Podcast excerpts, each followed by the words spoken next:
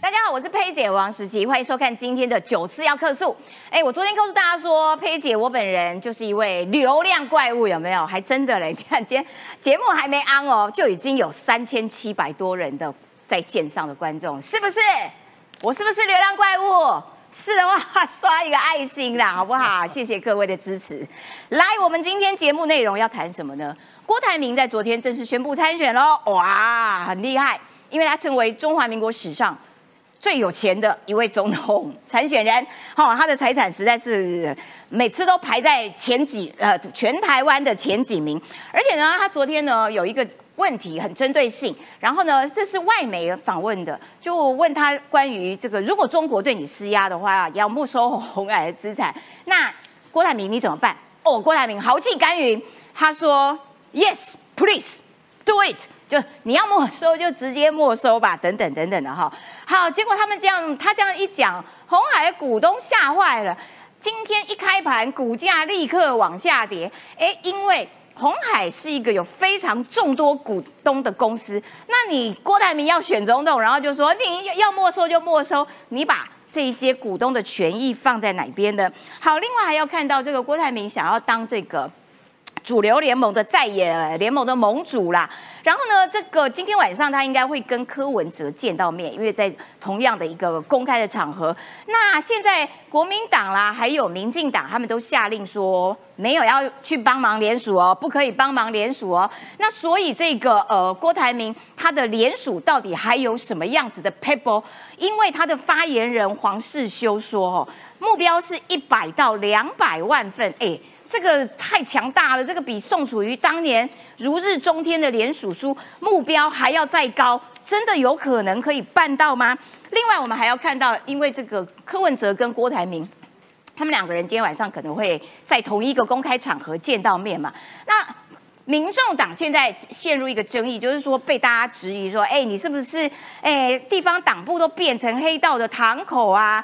为什么黑跟白的距离是越来越靠近啊？但是柯文哲这时候有开示啦，跟大家说这些不好的人靠近我之后都变好了，所以我们民众党比较像是一个耶稣会使人向善，有没有厉害了？他现在已经成为神这样子的地位了。待会我们也要来谈谈，哇哦，从人变成神的这个过程到底是如何？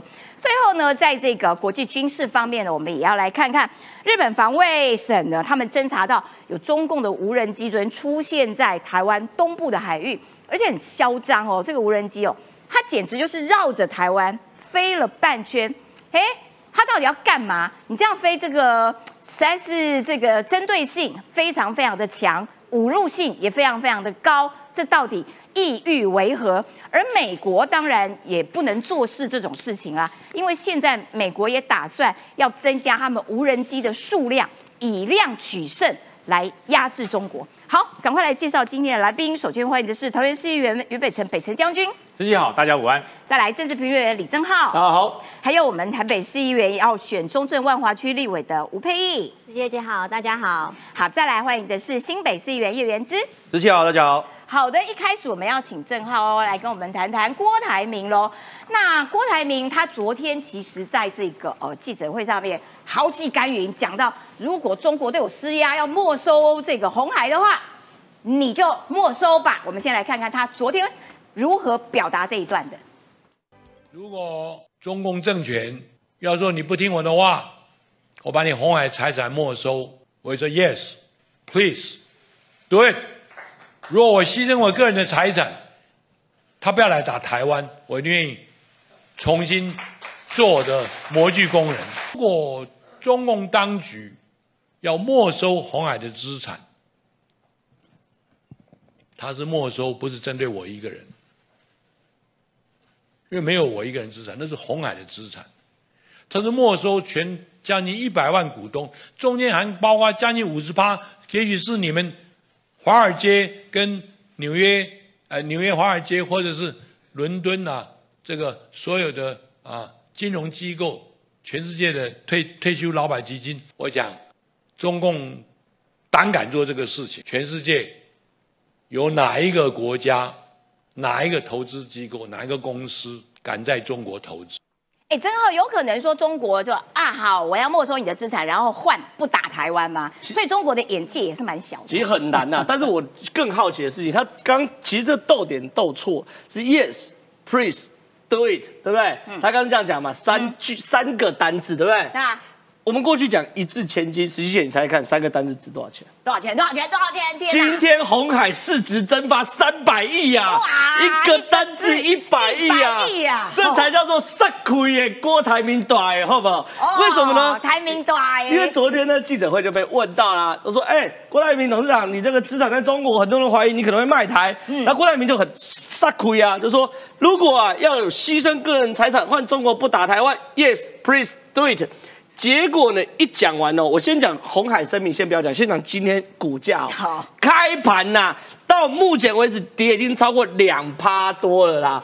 两趴多大家有概念啊？红海市值在一点五兆，嗯，两趴就是三百亿台币啊，哦所以他对。讲了三个单字，红海市值蒸发三百亿啊一，次百亿啊！一天哪，字百亿啊，这才是格局，好不好？这才是规格，这才是首富，好不好？你们在那边讲一亿、两亿，那都毛毛雨啊。可问题是，我们昨天郭台铭讲出这些话的时候，对不对？红海就吓坏了，红海知道。一定会影响股价嘛，对不对？嗯红海马上发声明，其实声明有三段啊，这边写两段，第三段我等下帮他补。第一段，公司属于八十万股东共同拥有，他意思什么？哎，郭总，您卖我不是你说了算对，啊，不是你卖欧贝贡，不是你说了算呐啊啊！他后面还说已经交啊，到第二段已经交棒给刘阳伟，不在管理公司。嗯，他说哎，这个没有哦，这没有，跟我们红海没关哦。好，兰姆西瓜台哦。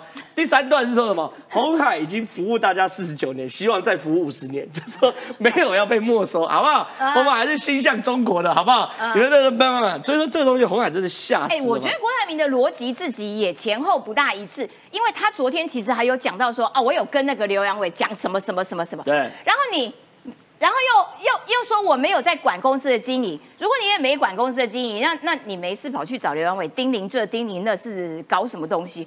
我所以。我我我觉得他自己的逻辑有一些错乱。对他没有一致性，因为他一方面你要说我只是创办人，但我四年前已经交给刘阳伟，四年都没有过问。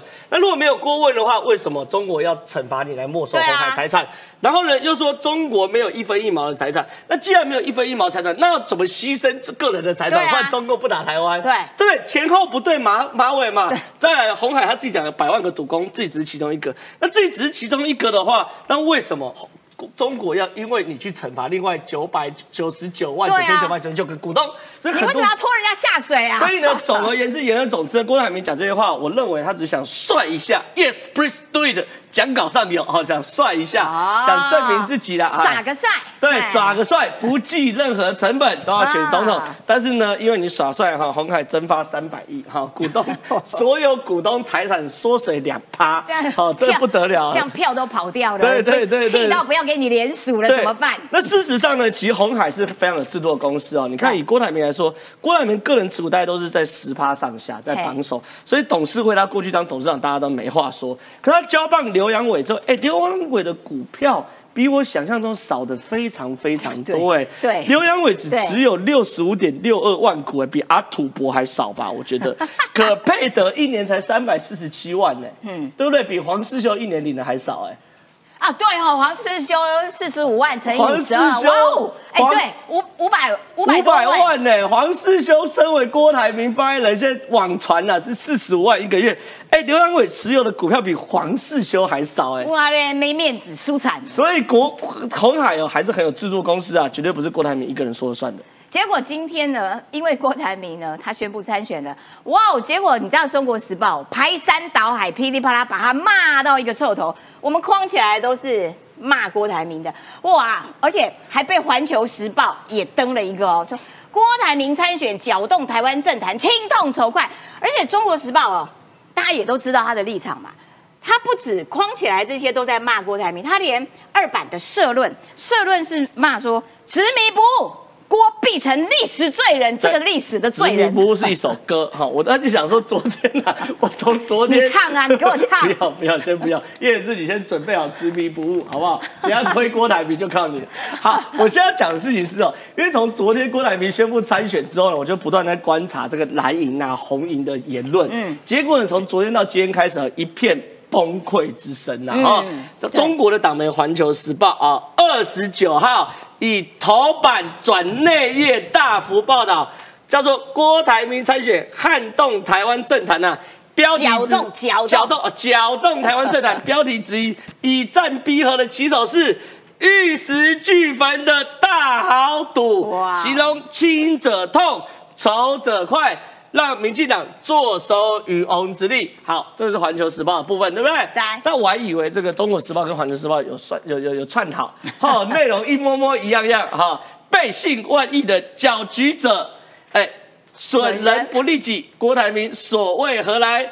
当这些民进党的渔民没在怕。总而言之啊，一片。批郭台铭之声呐，对。可问题是哦，郭台铭虽然这个一片骂声呐，民调也不见起色，可他毕竟还是有他最终的底牌，他的底牌叫做超能力。他超能力呢，你看第一个嘛，六度登台湾榜首嘛，对不对？富比士郭台铭资产是两千三百六十八亿，富海排行榜第六名，对不对？对。这些东西我要讲哦，是查得到的哦。对。是从鼓励去推的哦。对。哦，公开资产去推的哦。嗯。然后呢，二零零五、二零一零、二零一七、二零一八、二零九、二零二一都是台湾的首富嘛？好厉害哦，他荣登五届。所以说郭台铭哦，现在变成被国际媒体称为是什么？有史以来最有钱的总统参选人呐，这倒是。那很多人说啊，川普也很有钱呐，郭台铭有比他有钱吗？有，郭台铭身价是川普的三倍啊！我的天儿川普，你以为他很有钱，对不对？川普已经很棒了，不是吗？我其实看过他才二十几亿美金而已。啊，川普只有二十几亿美金身家哦，这么逊啊！所以川普过去高估你了，川普。所以川普二十几亿可以当美国总统，我问你的，郭台铭心态？他觉得他七十几亿能不能当台湾总统？多三届，我告诉你，对不对？我比你多三倍，选一个小小的台湾，怎么拿不下来？说的也是，对不对？郭台铭心态是这样嘛？所以那些说郭台铭会退选，根本不了解有钱人的心态，好不好？可问题是哦，郭台铭参选的时候就遇到一个问题，他的财产需要去申报。对，现在传出来，这郭台铭有公开说了哈，法令规定参选必须要申报财产。太太为此抱怨好几天，他有几个比较贵的皮包都要列在里面。我跟你讲，因为哦，申报是有，就是譬如说你好像三十万以下，就是。不够看呐，不够格申报。我跟你讲，三十万以上的你就是要申报，珠宝首饰、翡翠、船舶、飞机什么皮包，只要高过三十万，你就要给我申报。结果没会不会一申报的时候，然后发现铂金包大户一申报两百多个，对。三十万以上的包包，噼啦啦啦啦，那第二页，噼啦啦啦，第三页，哇，全部都是包包。哎，这很酷啊！我我自己也财产申报过啊，我还记得我第一次财产申报的时候，这个因为存款一百万以内是不用申报的。对，好，这个这个这个什么一百万以内都不用申报，不动那现金一百万也不用申报。对，结果全部都零零零零零零零零零，船舶飞行器全部领到欧都拜那个一台 S Y N 欧都拜。哇，终于有一个一了，觉得有点丢脸啊！结果没想到竟然有人是担心申报太多哦，太难看。而且我跟你讲哦，包包我专业，好不好？比较贵的包包，我跟你讲，最就是你知道，同样的，譬如说凯利包、铂金包，它有很多很多等级啦。铂金包喜马拉雅，一千万一个。它要看皮质，然后款式，对，款式大概都一样，就是凯利包、铂金包大概都差不多，但是它有一些有特特，就是依照你的名字的特制款。说哇，那种手工名字特制，然后鳄鱼皮的、蛇皮的，然后漆皮的等等，鸡皮的等等，就有很多种 level，搞不好人家是全部。全部都有，包牌式的买，包牌式的买，包牌式的买，说不定啊，我不知道。所以大家很期待嘛，对不对？当时郭台铭的时候，我们来看一下什么叫做有钱人的世界。可没关系，这个太高，我们够不着。我们看一下黄世修，这是昨天在网络上最热的一个话题。嘿，土条变金条啊！赞黄世修在网络上号称土条嘛，越是像土。修像条，所以那叫土条嘛。那现在外传不知道哪里来的哈，说这个发言人薪水四十五万元，哇，黄世雄没否认呢。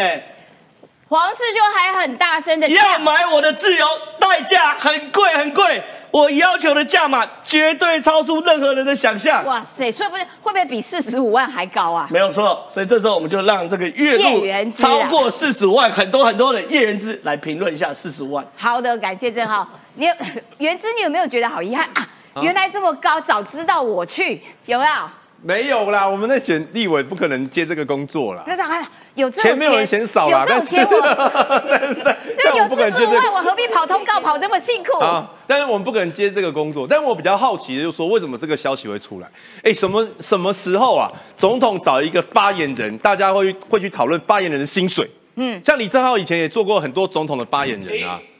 对对，不管是零或是多少，没有人会去讨论说你有没有薪水钱。我那时候零，所以这是不是就是有人刻意把它放出来啦？啊就告诉大家讲说呢，哎，实际上在郭董那边的话呢，是会得到不错的待遇啦，可能是这样，不然谁会怎么这新闻莫名其妙会出来嘛？哦那那当然，我觉得黄世修土条我们都很熟啦，因为他他比较反侯，这是这是事实。那为什么比较反侯？最主要是因为核能的问题嘛，对对对因为侯友谊以前在当台北呃在当新北市长的时候，现在还是。现在也是啦，过去的立场。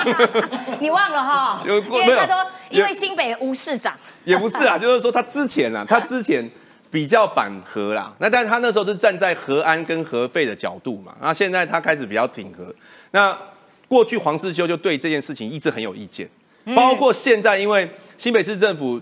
一直要求台电啊，把那个干式储存槽的申请书送到市府，然后市府一才说要核定，黄世修也很有意见，所以他立场上本来就是比较反侯。嗯，那所以他靠到他帮郭，我觉得我一点都不意外啦。嗯，那我们站在你比较意外的是四十五万呢，我知道。也没有啊，就是说，当然也是也是祝福他啦。可是我们还是觉得说，不管不管怎么样哈，侯科侯郭科，大家还是要保持一个比较友善态度，就是不要攻击来攻击去啦。嗯，那这个昨天黄世修，我我觉得他蛮杀的啦，哈，他他的杀不只是杀侯，他甚至于连他们的国政顾问团的。杨志良哦讲话都不假辞色啊要求他要求他道歉哦，这个跟世修他的个性也蛮相关，而且实际我发现，昨天郭台铭参选之后，哎，出现很多假郭粉。昨天有一个郭粉还来我的脸书霸凌我，然后然后讲说叶元之你是挺猴的，你都是骂郭，所以呢我们要下架你。我 我就想说，哎、你有没有搞错？哎、哎、郭粉，哎、郭不是说要推动政党轮替吗？啊，你说要下架我国民党的啊，所以你要让民进党的做，所以这个对啊我 所以我觉得这种很很怪啦。我们现在怕的就是说，因为郭一定会招兵买马嘛，会找很多像土条啊这种以前我们都比较好的朋友啊，一直一直加入他的阵营。那大家现在就兄弟登山各自努力，但是不要、嗯大家不要针锋相对。好啦，改口了啦，什么土条长、土条短、金条，好，今天以后改口 金条。所以要请教一下佩仪啊，因为郭台铭的参选呢、呃，这个很多蓝营的人的确是蛮焦虑的。然后，但是因为郭台铭也提出了很多承诺，我保证五十年和平，我保证 GDP 怎样怎样怎样。然后这些保证，你判断说，哎，接下来他的这个招数会不会能够顺利的帮他冲连署，冲到一百万、两百万的连署？其实刚刚这个正好讲说，哇，郭台铭讲三个字，直接市值红海市值蒸发掉了三百亿，蒸发掉两趴。我本来是想说，哎、会不会是大家误会，以为说这个郭台铭还在红海，所以呢，以为说这个土条是要来当红海的发言人，整个嗯吓到，赶快下车，赶快下船。所以呢，整个赶快市值蒸发三百亿，结果其实不是，因为红海赶快出来发声明说，啊，他已经这个人，这个人已经跟我们没关系跟我们，四年多了，跟我们无关。然后呢，他讲说，如果他未来当总统，台湾的 GDP 直接增加两倍，倍增。嗯我跟大家讲一下，我们的 GDP 好，现在是二十二兆，就是说上一次增加到两倍，这个是二十年前。因为嗯 GDP 是什么？GDP 不是说你随便一个数字随便弄啊，嗯它指的是我们这一个国家总体的生产跟服务的总值。也就是说，你要增加两倍，代表一个国家的产业规模，它要在一年之间、一任之间去增加到两倍。这个我直接现在就讲说，绝对会跳票。就经济当然会成长，我们持续在成长当中嘛。可是你不懂什么是 GDP 啊？啊这个是国家的治理，我觉得显现出来是他完全不懂一个国家应该要怎么去治理。姓就是我先糊弄再说，就是正好讲说先帅一波再说嘛。所以我其实我发现，我在发现说，其实郭台铭跟柯文哲蛮像的耶，就是说讲话就先帅一波再说，也完全不管这个前因后果，后面要怎么来收拾。所以现在在这个土条已经变身为金条式发言人，我觉得大家接下来可能要关心的是，那郭台铭 接下来要找几个副发言人，因为以前柯文哲来哦当台北市长之后，先首创了副发言人这个职位，以前台北市是没有副发言人的哦，以前我们只有有发言人，嗯。但是因为柯文哲太常失言，太常因为讲话然后惹事，然后造成一堆人要出来收拾，所以呢，本来台北市政府的媒体事务组啊，因为媒体事务组本来不需要那么多人，只要一个发言人啊，他必须要新增副发言人来帮忙他，所以呢，就从各个局处都借调人来。帮柯文哲当副发言人，因为因为市长讲话会出事，发言人要出来收拾。可是发言人出来讲话也会出事，所以副发言人要再出来帮发言人收拾。好麻烦有时候还是对，有时候还是市长要出来帮发言人收拾。所以呢，我在看接下来可能大家关心说，啊，郭台铭接下来要再请几个副发言人，因为呢看来的他们的发言人这个金条本身也是一个争议性的人物，所以我说郭柯哎有没有办法和？其实这两个人蛮像的，嗯所以我在想哇，如果以前柯文哲这个媒体事务组庞大的规模，那未来如果这两组喝个咖啡还是喝个奶茶，就真的合在一起的话，哇，这一组候选人可能媒体事务组是要一个超级庞大哈，整天都是要有人出来帮他们收拾，因为每个人都想摔一波嘛，郭台铭也想摔一波，啊，柯文哲也想要摔一波，哦这个自己办一个造势停电，好跳电哈。因为我电量用太多了，你的这个音响用太多，你的灯光照太多啊，好，因为要明星上台嘛，结果说是台电的问题，就是每天都想要刷一波，导致一堆人要出来帮忙收拾。这个在选举里面会耗费非常多的这个人力资源要来处理公关危机的收拾。但是如果这个未来是来治国，就更可怕了，因为你嗯治国不是处理媒体公关就好了呢，对这个造成的会是对国家灾难式的危机，不是哪一个发言人出来，四十五万发言人也没有办法来帮我们国家收拾这些后果。而且选举其实最重要就是你要在能加分的事项上面继续努力，最好避免掉任何可能会扣分的事项。所以当每一个发言人这个都头角峥嵘的时候，哎，这个时候。扣分的机会恐怕就会来了哦。好，来，我们要来看看这个，请北辰将军啦，因为郭董现在联署，就是他正式宣布了之后，我要展开联署喽。那联署是一个真枪实弹、真功夫啦，能不能够这个冲到说他自己发言人帮他开出的门槛？这发言人到底是要害他还是要干嘛？一百到两百万，这个目标很很高哎、他比宋楚瑜顶峰时候还要高出很多哎、然后呢，就说啊，这个工本费哦，评估一下，大概本来是预估一份联署书要花一千块，好贵哦。然后他们现在预估说，嗯，没有，要两千块，我的天儿啊！那如果你要连数到一百万份，一份两千块的工本成本费，哇，超过超过多少多少亿啊？二十亿，二十亿耶，很可怕，很可怕。但是联署我联署过了，我想那个黄金条就是黄土条，他也联署过。黄，金条。他他联署就是那个核电的嘛。啊，对对对对对，他也联署过，联署的份数应该也不少。可是我讲哦，联署某项公共事务跟联署一个选总统两回事。嗯，我我以前在在党部服务的时候，我联署过很多。你只要是公共事务联署，好推，真的很好推。啊哦，我们要什么这个这个这个这个反某反某一项什么早教啊，反什么我们要怎么做啊，很好推。为什么你知道？那就是一翻两瞪眼，一个说我不要，另外就说好，我我有我我有兴趣，我有兴趣。我爱地球要不要？，我有兴趣。嗯对，那有时候我不要，有钱就是要或不要。可是要的人哈，他会去帮你抓联署。哦，对。对，因为他觉得他的理念呢、对。要获得伸张，所以他会帮你抓联署，这是事务，公共事务的联署是这样，所以推起来一份要不了，要要不到两千块了。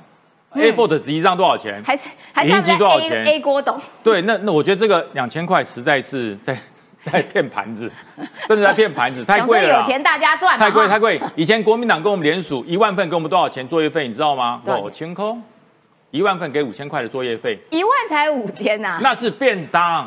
哦然后那个遮阳伞，哦然后买一些那个这个笔啊、纸张而已。这五千块一万份啊，就是作业费这样而已啦。这果然骗盘子，对，这哇塞，一份就两千块，那那当时我们应该跟国民党算一算旧账啊。我帮你联署这么多，对，北辰将军，那你判断说他的联署到底能不能够进行很顺利？因为他的确跑了很多地方派系，然后这些地方派系也都是地方的头人，他们应该也有组织啊。像何振峰，然后他是最早退出国民党力挺郭董的人，他就说我会努力帮他在南投联署啦，然后让他取得总统参选的门票，才有本钱跟侯科坐下来谈。不然细卡都的情况之下，再也没有人可以当选。那可是国民党下令了啊！国民党下令就是说，不可以中南部的明代不可以协助联署事宜，否则大家走着瞧。哎，这个话也讲得蛮凶蛮狠的。然后李乾龙也跑去打电话，啊，你们都不准给我乱动。然后所以也的确获得了一些国民党地方派系的承诺。好啊，好啊，好啊，我们没有要去联署，但是可能会有一些其他人跑去联署。民进党蓝绿都有下令说不要涉入哈，不要给我去联署哦。那在这种状况底下，看起来顺会顺利吗？郭董联署一定会过，而且我我我预判哈，五十万没有问题，破五十万至少破五十万，不是国民党要帮他，也不是民进党要帮他，是对岸帮他的，你知道吗？可是对岸也把他骂到臭头，就是要骂，哦，就是要骂，越骂台湾人越挺。对，我终于知道为什么郭台铭昨天要讲那一个字一百万一百万市值的那三个那那几个英文字，对不对？Do it。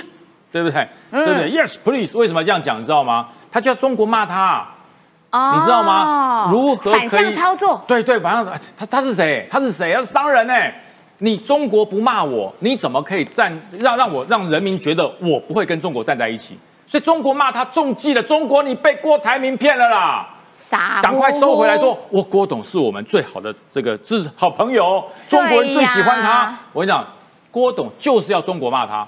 骂得越凶，他越好联署；骂得越凶，侯友谊越糟糕；骂得越凶，柯文哲的民调会越低，你知道吗？所以原来如此，对对对，这就是要中国骂他。哎，也对，因为哦，我觉得郭台铭在中国做生意做这么多年，对，他完全熟悉老共的这些，太了解，太了解，对，他很知道如何在他们面前生存，所以这是有可能真的是故意的。我昨天看到环时骂他，环球时报骂他，我说哇，郭董厉害啊，他找到了精髓了。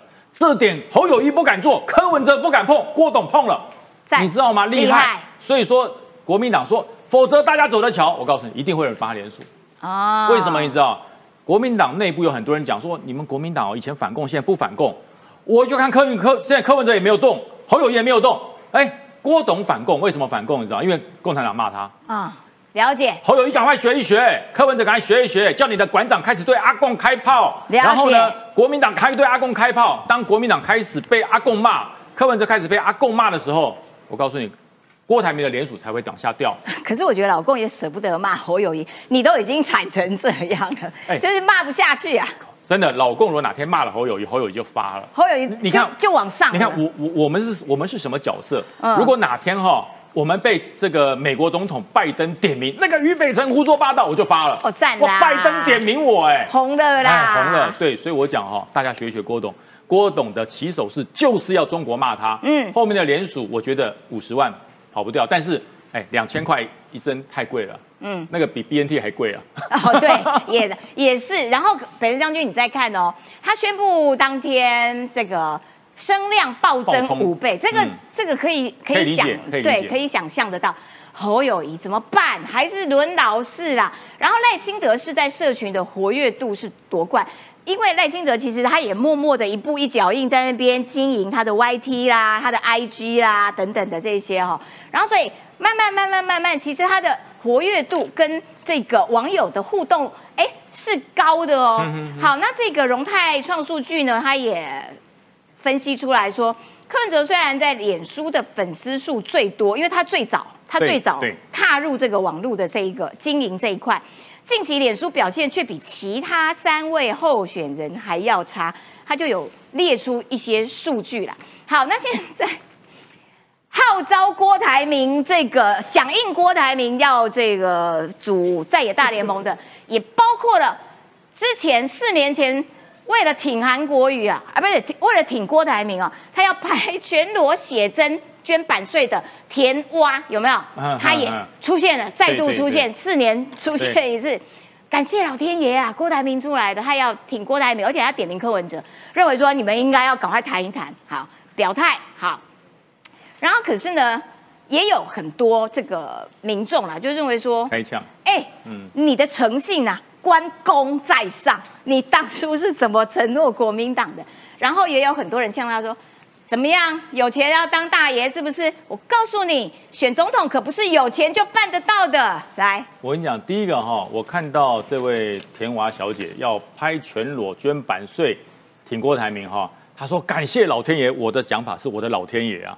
先不要，先不要，对，不要冲动，不要冲动，不要冲动，冷静，冷静。郭董已经结婚了，不要冲动哈，而且结两次哈，这这不要冲动。另外，我讲街头民众呛郭董，郭董心中一点都不会受伤，他心里有答案。你说我没有诚信，侯友谊有吗？柯文哲有吗？我们三个都没有，至少我有钱。哎，胜。对不对？有道理，就这么就这么呛就好了。反正我们都没诚信，怎样？没没诚信是我们的我们的标配，你知道吗？没诚信是我们三个人的标准配备。嗯啊，至少我在标准配备之外，我还升级，我有钱呢。啊，柯文哲有吗？侯友谊有吗？对不对？你说我没有信用，侯友谊的岁月静好，现在变成什么都好，有信用吗？啊，柯文哲这更更不用讲了。柯文哲的这个所谓有有没有诚信，我想大家可以公平哈。所以郭台铭一句话就回去了。没诚信是我们三个人的标配，嗯，我们马吉三兄弟的标配。如果有诚信，这一局都不要想选了，嗯，我们就是因为都有这一个标配，没有诚信。可是我有钱，我有势，我有权，我敢说 yes I do，对不对？我敢说 yes please，他们敢说吗？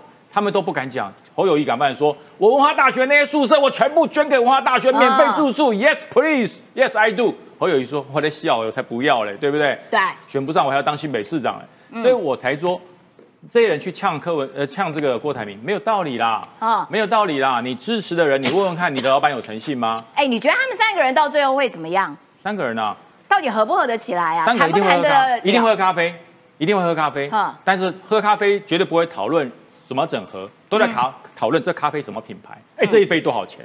这哪里买的？哎，我下次我家里好的咖啡带给你喝。谈喝完咖啡之后，聊些言不及义。对，永远就咖啡谈咖啡，绝对不会谈到合并、整合或者谁当正谁当副。我一直在讲，为什么这三个整合不起来？我我这是不是开玩笑？我前面都是开玩笑，我讲正经的哈。这三个人没有共同的国家意识，这是最严重的。嗯，柯文哲的国家意识是什么？到目前为止，没有人搞得懂，没有人搞得懂。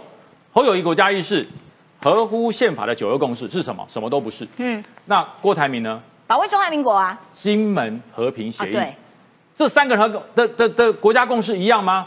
国家共识不一样，怎么整合嘛？所以整合是共识的整合，而不是势力的整合。嗯，势力的整合那叫什么？那叫分赃，那叫分赃。嗯，我当老大，我选上，你当行政院长，你当副总统，这叫分赃。对，我觉得他们就算坐下来谈，然后瞧出一个可以组合的方式，我觉得很多选民也会觉得啊，所以你们。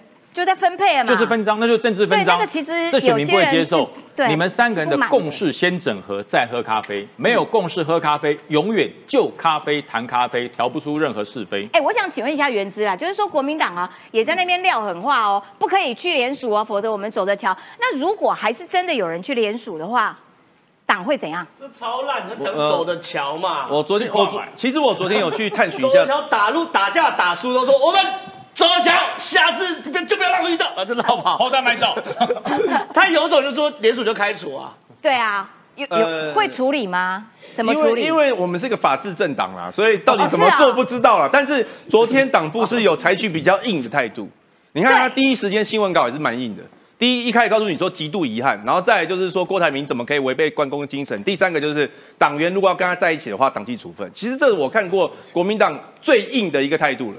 然后昨天就是撂狠话，然后没有实际动作。没有，那大家赢，大家也不敢了啊，对不对？你看那个周点论，昨天马上就跳出来讲说，我不会帮郭台铭联署。这个，这个我可以讲一下，因为上个礼拜我赖清德来万华，然后呢，我们万万华区里长联谊会的会长是国民党籍，以前曾经是国民党立委明代办公室的助理哦，也是现身出来哈，亲自接待赖清德。但是在那一天接待之前呢，我们这个万华区的国民党党部也是有发公告声明。说就是呼吁我们这个国民党党籍的里长哦，切勿和赖清德碰面哈。如果有相关情势，党纪处理绝不宽待，绝不宽待。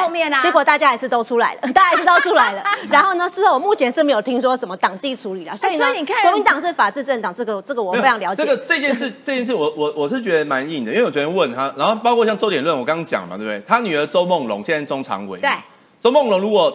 敢怎么样的话，我昨天听说周梦龙中常会都可能被拔掉，中常委都可能被拔掉。那其他的那些议长，如果要去帮，有敢公开的啦，地下的话抓不到，没办法。如果公开的话，到最后全都地下啦。国民党每次都话讲很狠，到最后能处理的、敢处理的，只有俞北辰跟李正浩但是我我，但那个实际我我觉得其实国民党昨天那个态度是对的，为什么？因为呢，他之前暧昧不明，这倒是真的。坦白说，之前暧昧不明，让我们也很难做事嘛。我们也不搞不清楚说，哎，现在对郭台铭的态度到底是要战还是要和？你到整合还是要边缘化他？这两个基本上战术是不一样的。如果是要边缘化他的话，就是要把他形容成说，你看，你看，你看，四年前就被他耍过一次，这次又被他耍，这这是四年来一次，难道是真的这样论年论月吗？就你要要么就是边缘化，要么又是整合，整合就是说，哎呀，兄弟登山各自努力啦，喝咖啡啦，聊是非啦，要怎么？两个战术不一样哦。那昨天党部就很很明确画一条线。那可是昨天党部的态度比较清楚，而且蛮强硬的。为什么你今天在节目？上面对郭台铭还是相当的温柔。我没有啊，我刚刚已经我我我已经讲嘛，就是说，其实郭台铭本来他的逻辑就怪怪的，因为他他是说他要整合大家，对不对？那整合你也不见得你要联署啊，你你其实你站出来，你跟柯跟侯，你都有不是听说他们才前一段时间才见过面吗？啊，对，对不对？那你见过面，你就站在老大哥大哥的角度，就说，哎，你们两个聊一下，聊一下，聊一下，为了国家好，为了设计，你们两个就配一配，对不对？你可以站那个高度嘛。你可以，你可以做这个事情啊！你为什么非要参选？郭台铭跟侯友谊说前天有见面，听说有，听说有见到面，但是两个约定说讲什么不不对外讲。我我觉得可能也不是很愉快，我猜啦。应该不太愉快，所以我隔天来宣布参选。否则为什么国民党忽然变这么硬嘛？可能也是两个没有讲好嘛。但是我我发现一件事情啊，就是说，虽然说我们党部现在比较硬，可是我们支持者很冷淡。昨天我一直在看我们内部的群组，大家对郭台铭这个事情有没有非常生气？很没没看到几个骂他的，有一些在骂他，但是大部分人对这个事情没什么感觉，好像本来就想说今天会这这个事情会发生，所以也没有特别的情绪。那反而就是说郭台铭他因为他是有史以来最有钱的参选人，大家把话题围绕在我看到很多人在讨论这件事情，所以你看只要昨天郭台铭。反正郭台铭现在参加什么造势场合，只要一出现嘛，网友就会讲说：“我爸来，我爸来，我爸来。”然后，然后刚刚讲那个土土 条四十五万，对不对？对。我就看到网友在骂：“什么可以用钱收买？正义在哪里？然后诚信在哪里？联系方式又在哪里？联系方式在哪里？这比较务实。所以每个人其实就是因为在讨用一个比较有趣的角度在看这个事。倒倒是没有说对他有什么仇恨感，我是在我们内部群组是没有发现什么仇恨感。我我来解答刚才哦佩仪讲说为什么那个里长去参加没有被党纪处分，因为我当过主委，笑到流泪。我有考纪会，就是里长去参加这些造势场合，他只要穿的是里长的背心，不处分。嗯，他代表的是市政府。哦，那如果他穿的是党部的背心，什么常委什么，那就就要处分。废话，对，那国民党到最后没有办法处理任何一个人啊。所以国民党是相当有制度的政党。然后呢，呃，像郭台铭这个场合也有解套的方式，上台跟在台下两回事，上台叫站台。台下叫经过啊，那是不会处分的。对，名字有示范。对，那不这真的，这真的。郭董我只是听演讲。对对对，所以就是台下，台下，OK 的，OK 的。台下路过，我只是路过，上面是谁我完全不知道。那他叫我，所以我有名。对我并没有跟他联系。说的也是。对，所以国民党已经讲得很狠了。他如果讲了说，只要出现在郭台铭的场合，一律开除，绝不宽待，那就完了。啊。气挂买哈，气挂买，气挂买哈，对，然后开始就有人真的去气跨买，哎，没事，对，哎，各位我没事，不要穿背心就好，所以大家就上，兄弟们上吧。郭台铭就是看穿了国民党的这个严肃的这个纪律。所以郭台铭才知道怎么做严肃的纪律，对，所以一定很多国民党支持者想联系方式在哪里？哎，刚刚有人因为原知然后抖内，赶快谢谢人家，谢谢谢谢谢谢谢谢，哦，欢迎大家抖内骂我，人家是挺你，说你真是欢乐的全员哈。好，来我们要来看到这个柯文哲啦，你知道柯柯文哲哦，四叉猫又公布了一段 影片，就是这个柯文哲在台上讲话。他讲一讲说，啊，有些人就讲我们这个有很多堂口黑道，有没有？我我最近发现一件事了，他们跟我靠近之后，他们都变好了，所以我们比较像耶稣会。哦，我的天哪！我们来看一下他怎么讲的。朋友啊，就是造成大家绑架、烧家的阴谋，干那个流氓的事，我这里有发现哦，那个奇奇怪怪的人哦，只要在我们旁边都变得比较正常。我讲真的，所以通常是这样的，坏人哦，就跟坏人他会越来越坏。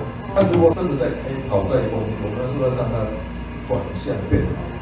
其实我跟你讲，我理想的台民众党比较像耶稣会，我们要让每个人，我在这个社会向善变好，都不是一开始就把贴标签把它弄掉。如果我发现台民众党的地方干部真的在搞一些哦乌烟瘴气的事，他当然要提出检讨，把它改变。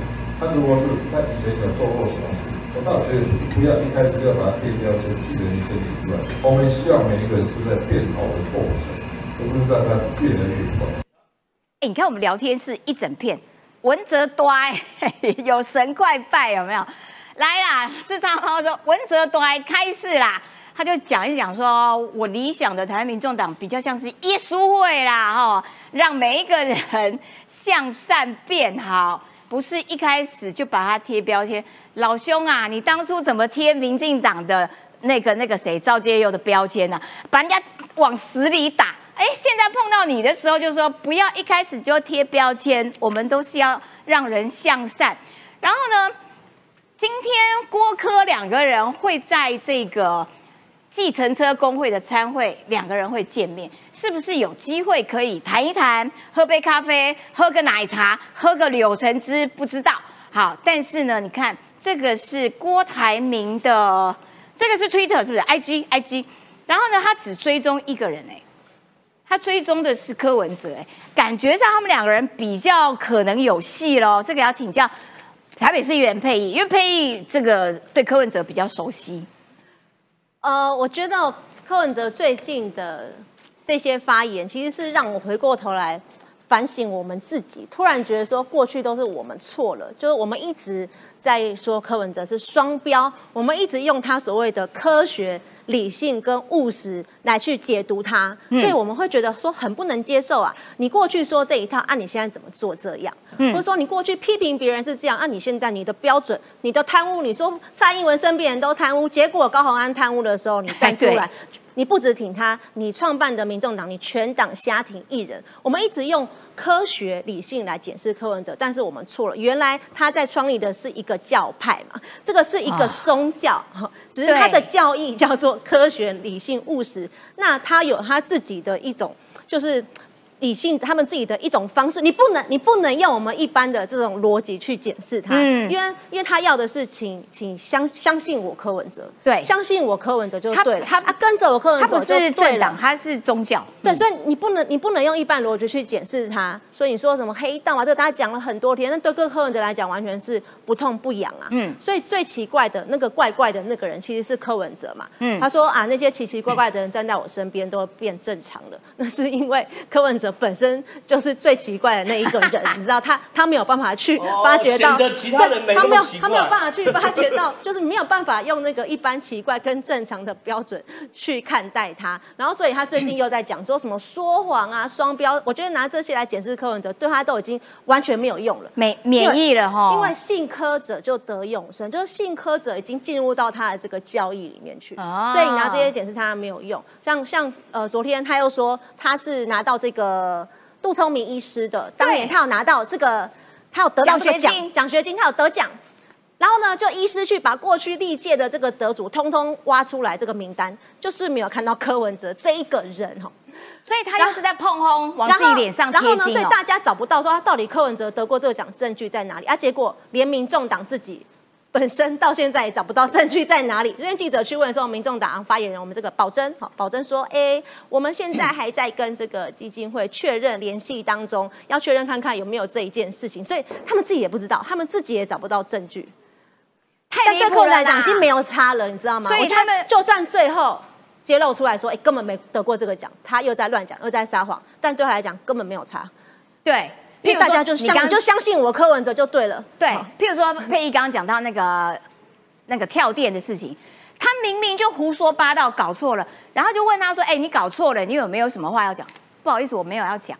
哎，他就是他就是抹黑了别人，然后栽赃了别人之后，这个打了就跑。然后就溜了哎，然后现在讲了说，哎，我有拿这个这个奖学金等等的，被人家揪出来说应该是没有哦。然后结果下面的人又要帮他这个擦屁股。我跟你讲，过两天之后，他他他不会针对这个事情回答的。所以今天晚上柯文哲跟郭台铭可能会碰面嘛？对。就最后柯文哲有没有可能不是总统候选人，而是副总统候选人。你觉得有没有可能？之前他虽然他有讲过，说我绝对用民众党总统候选人的身份参选到底，但是我觉得有可能呢。以柯文哲过去的记录，就是他讲的话，你不用把它当一回事嘛。他讲的话再反悔，对他来讲已经没有诚信上面的重伤。因为一般的政治人物，如果你讲的话，你后来反悔了，你在政治上面你必须要去处理，因为你会碰到一个很大的这个抨击。可是柯文哲这一点，他已经是。完全没差，对他来讲，他 不会不会再有太大的伤害，因为大家已经习惯，大家已经习惯了。我说的，大家已经习惯，不会因为说他反悔，然后突然民调大发滑坡，我觉得不会。所以对他来讲，他不用去考虑这个层面可能受到的损失。但是他现在要去想的是，哇，光是土条发言人一个职位就有四十五万了，就接下来如果说民众党可以跟郭董结合，就不会发生下一次还有。像高鸿安这样的立委，还要去诈领助理费，这个钱再来补给党部去做造势活动，他就可以去解决他在选举上面确实，他们这一次他各区他希望拼的是这个立委的席次嘛，那他们提出来这些人选，很明显的都不是一时之选，嗯，所以你的当你的候选人本身不够强的时候，你需要更多的资源投入嘛，所以我觉得对柯文哲来说，如果他今天知道他出来参选这个总统，他根本不是第三名就是第四名。那他为什么不跟郭台铭合作，换得一些资源回来嘞？哎，其实我的看法跟佩仪很像，就是说，我觉得到最后，他跟郭台铭两个人组合在一起，其实对于呃柯文哲来说，那个利益最大。对他来说，其实那个是吸引力的。譬如说，他有什么利益？就是说，因为我自己选，反正也选不上，我们两个人搭在一起，我可以有效的压制侯友谊。我们两个人说不定，说不定有机会可以上。好，就算我们两个人和还是不上，但是起码郭台铭可以帮我冲我民众党的不分区政党票。区域立委当然比比较困难，但至少他可以冲整个政党票。除了冲政党票之外呢，总统选举的得票会有总统的那个选举补助款。好，那选举补助款回到这个。正副总统参选人身上的时候，你觉得郭台铭会拿吗？郭明郭台铭当然不会拿嘛。那落到谁口袋？落到我柯文哲口袋啊！你说我利益大不大？我超级大。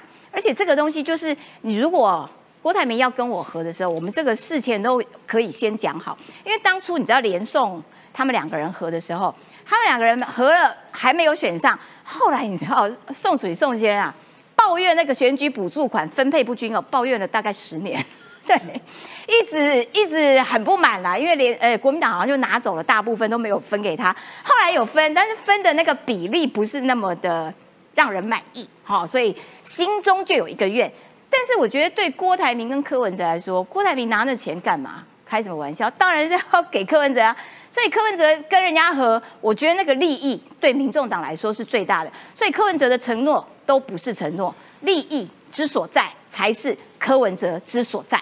来，我们要来请这个北辰将军啊，北辰将军来跟告诉我们这个军武方面的这个消息，就是说，哎，中国的无人机是这一张嘛？哈，对，中国的无人机被日本人逮到，说，哎，他怎么飞在台湾的东边？对，而且感觉是绕半个台湾，哎，是他从这里飞，它在这里飞，这边，然后来回，这边是日本啊，这边是台湾啊，它就在这里飞。所以日本有抓到，其实台湾也抓到了，台湾抓到了，我们没有公布，日本公布了。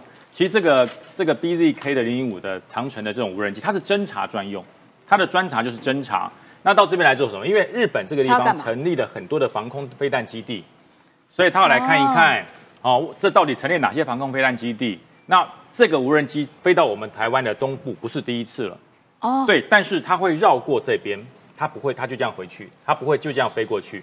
这样飞过去，其实主要他要看日本的这一些与那国岛啊、石垣岛这个地方到底有什么东西。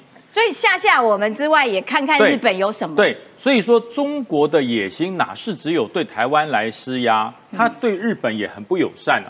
所以说，呃，日本防卫厅就宣布，他说：“哎，有一架无人机哈，这个解放军的从。”东海飞过来，经过了与那国岛和台湾之间，到达太平洋，就是这条线。嗯，在干什么？就是看我们的飞弹基地，看日本的飞弹基地。所以你说中国友善，中国友善才怪嘞，他一点都不友善。对。然后我再讲哈，你看，那马上日本就有动作了。为什么中国要这样飞？日本有动作，日本在东海跟美国实施演习，叫什么？坚毅之龙二零二三。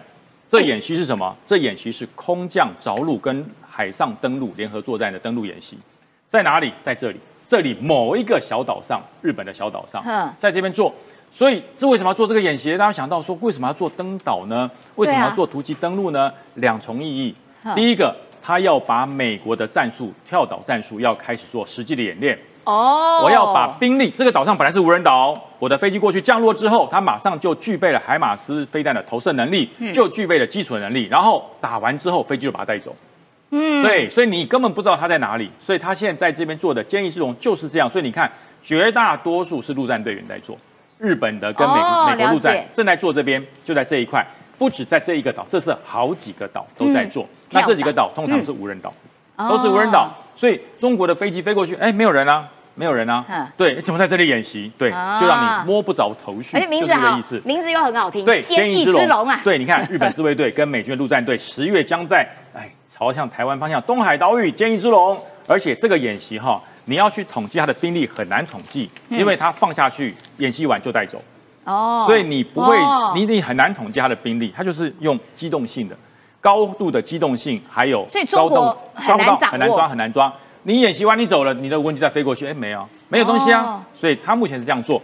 另外，这个就是让中国更跳脚的，嗯，就是美加日六个国家的军舰在九月份将要，呃他绝绝对不会是这样穿越，这是示意图了，啊，这是这是他们在。和平的海域这样做，嗯，战舰穿越台湾海峡绝对不会一排一排这样穿越，它是有队形的，有队形，它是有队形，就是它的每个战舰之间，它有补给呼，它有有有向左边气，向右边，它有这种方式，它不会排成一列，它会像个楼梯一样。哦，对，因为为什么像楼梯一样？每一艘战舰的距离，每一艘战舰的警戒区域，它也增加它雷达搜索的范围。对，哎，加拿大也来啊？都来，加拿大也来。加拿大很远呢。哎，对，美国都来了。美国都来了，美加日等六国，还不是只有加拿大，嗯，还有澳洲，还有其他的整个印太战战略里面的国家都会来，嗯，那一起来干什么？大家一起来穿越台湾海峡，嗯，就要告诉你，台湾海峡不是你的内海，对，台湾海峡不是归你管的，它是一个自由通行的一个海域，而且我们大家都可以在这边都可以来，都可以来，对，嗯，那我呃，我跟你讲，这个是哈，最近我听到最最厉害的做法。什么？我没有那么多人可以放到印太地区，我没有那么多人可以放到日本附近，没有那么多人可以放到台湾附近。我放无人机可以吧？可以。对，我放一千架、上千架的无人机。我用海量对来吓死你。它这个无人机不是只有无人飞机而已，还有无人潜舰，它是陆海空全部的无人潜舰。对，就丢下去，就丢下去，让它整个来做一个整体的海空联合作战，上下包围，对，全包。它对大规模的军力，你要养这么多兵在这里太多了嘛？对，我就放一千个无人机在这附近，嗯，飞完收回来，然后再放上去飞，就不断的在这里飞。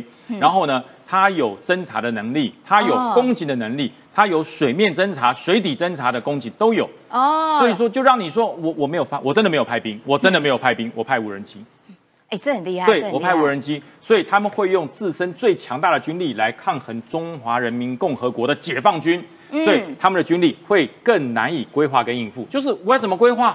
他没有军队啊，啊，对不对？就算有军队，也是放了就走，走了又下，都是这样，像冲出笼的小蜜蜂一样，对对对对，满布着，然后你你你也无能为力，你也不知道在哪里。然后它这个蜜蜂，这个蜂群的这些无人机，它会收回来，收回来又没了。可等到你要出去拦的时候，它又它又出来了。对，用这种方式。现代现代战争真的是让你疲于奔命。嗯，那这个就是实体的哈，这是美国批准。对日本出售了 JSS JSM 一二，你要看到一二两个字就是真诚，就是真诚，真诚多少？这个整个飞弹哈，AGM 一五八 B 啊，这个飞弹原本空对地大概打一千公里，嗯，只要加了一个 ER，，增加一倍，将近两千，嗯，对，所以你看飞机上带着这个 AGM 一五八 B 的这个飞弹，飞机就可以飞很远了，对，再增加它的增程，将近两千公里的的这个空对地。它可以打到任何它可以威胁的地方。那这个日本拿到了，它的上面不只是远而已，具有四百五十公斤的穿甲弹头，打碉堡，打碉堡的，打碉堡打飞弹的这个所谓的发射井啊，就是打你这些导弹的发射井，专打这些东西啊。对，所以你共军有再多再多的这些飞弹，嗯，可是呢，当被这个机型锁定之后，你的飞弹只会在地上，你是发射不出来，因为它专打。地面的穿甲弹头厉害，好的，感谢北辰将军。接下来郑浩来，郑浩，亚洲小北约开始要成型喽，中国气得要死，不得了了，真的出事哦，要包围起来哦，要关门打狗喽。来，这是这个海外评论员沈周在二十一号分析哦，嗯，大概在讲啊，亚洲小北约成型，美日韩三军整合。第三战线火力强，中共打不住。什么叫第三战线？因为其实第一岛链其实有三大战线，其实这一二三呢，其实也没有什么逻辑啊。但是我自己判断是以开火的可能性来做一二三。第一战线是台海，对。第二战线是南海，第三战线是黄海跟东海。黄海是在南韩跟中国中间。我记得我们之前不是讲过说，包围网，如果中国想要动武的话，四面包围，它是四线作战。第四线作战就是印度。哦，对对对对，对不对？就是这一路嘛，哈，对不对？然后第四线是印度，所以等于是被包围。那现在谈第一岛链的。的的部分哦，其实最近有一个第三战线是正式成型，就是黄海到东海这个第三战线在这边，这个大卫营峰会啊。哦。其实很多人忽略了这个新闻哦，因为最近我们都一路这个高鸿安馆长啊，这个郭台铭啊一路到。但是本节目没有忽略。本节目对不对？还是这个属于优质，对不对？没有错。有知识含量的节目。知识含金量高。对。那这个大卫营峰会其实很有趣哦。其实大卫营峰会是在八月十八号的的大卫营峰会，这里面有拜登嘛，美日韩的领导人都在这边，对不对？岸田啊、尹锡悦等都在这边哦。那大卫营峰会举办的时期哦，嗯，刚好就是中国的北戴河峰会，嗯，他们中国在北戴河会议哦，北戴河就中国高官度假的的一个地方，然后呢，他们高官在北戴河度假过程中呢，常常呢就趁机就聊一下串一下门子，很多事情就在北戴河这边桥成的，所以美国这很故意哦。北戴河是中国领导人的休假地方，大卫营是美国总统的休假地方。对，所以在习近平在北戴河的时候呢，哎，默默的哎哈，把这个美日韩的领袖拉来北戴河哦，啊不不，拉来大卫营哦。大卫营。峰会结束发表大卫营精神宣言，对，大卫营原则宣言，对，还有协商约定宣言哦，这三个你细部内容一看完。只会得到一个结论，叫做亚洲北约已经成型了。状况是这样，大卫精神讲说什么？反对凭力量胁迫单方面改变自己。啊，这是中国。啊，我反对你哦。凭力量胁迫改单方面改变现况。啊，这是大卫营的精神，就是中国任何的武力行为，我全部反对。啊。这第一个，大卫营原则是具体合作内容，嗯，包含三国领袖一年要碰一次面。包含外交部长、国防部长、经济部长要定期会议，包含军队要定期军演，包含整个美日韩的供应链要一起做重组，这位大卫营的原则哦。哇，这是时不时我们好朋友都有在密切联络的，要瞧一下哦，把绑在一起，协商约定什么呢？危机时候要互相合作，意思是打仗的时候要互相合作。所以哦，现在整个第一岛链，台湾哦，我们坚定的站在美国队这边。韩国过去摇摆，可现在的换了新任总统，日韩美啊已经变成一个北约。嗯，南海目前菲律宾在倒戈，嗯，他现在需要谁？需要越南也来倒戈。哦，因为如果越南倒戈的话，这是台湾，对不对？菲律宾这是苏比克湾，对不对？越南这叫做金兰湾。哎，所以拜登，我今天看一个新闻，拜登好像过两天要去越南。对，越南很重要。原因是越南是共产国家哦，可问题是越南可以成立信赖之友，要知道，他其实其实是很 open 的哦。我，赞啊！他没有没有跟中国那么好共产哦。哦，这个你也记得哦。我因为我去越南的时候有点怕，哎，我要查一下。发现有信赖之友，对对，没有这么好，没有这么好。所以你看哦，三湾哦，南海三湾是高雄的台湾，啊，菲律宾的苏比克湾，哎。越南的金兰湾，如果这三个湾可以变成一个铁三角哦，我们南部的左营哦，现在在扩建停美国的的军军舰哦，然后呢，马菲律宾哦，现在已经有非常多基地哦，嗯，给美军重新使用哦，就是过去苏比克湾就是最大基地，那如果金兰湾也是过去美军基地哦，如果吃下来这个铁三角在南海就会成型哦，所以如果北边第三战线日韩美哦成型，南部战线台湾。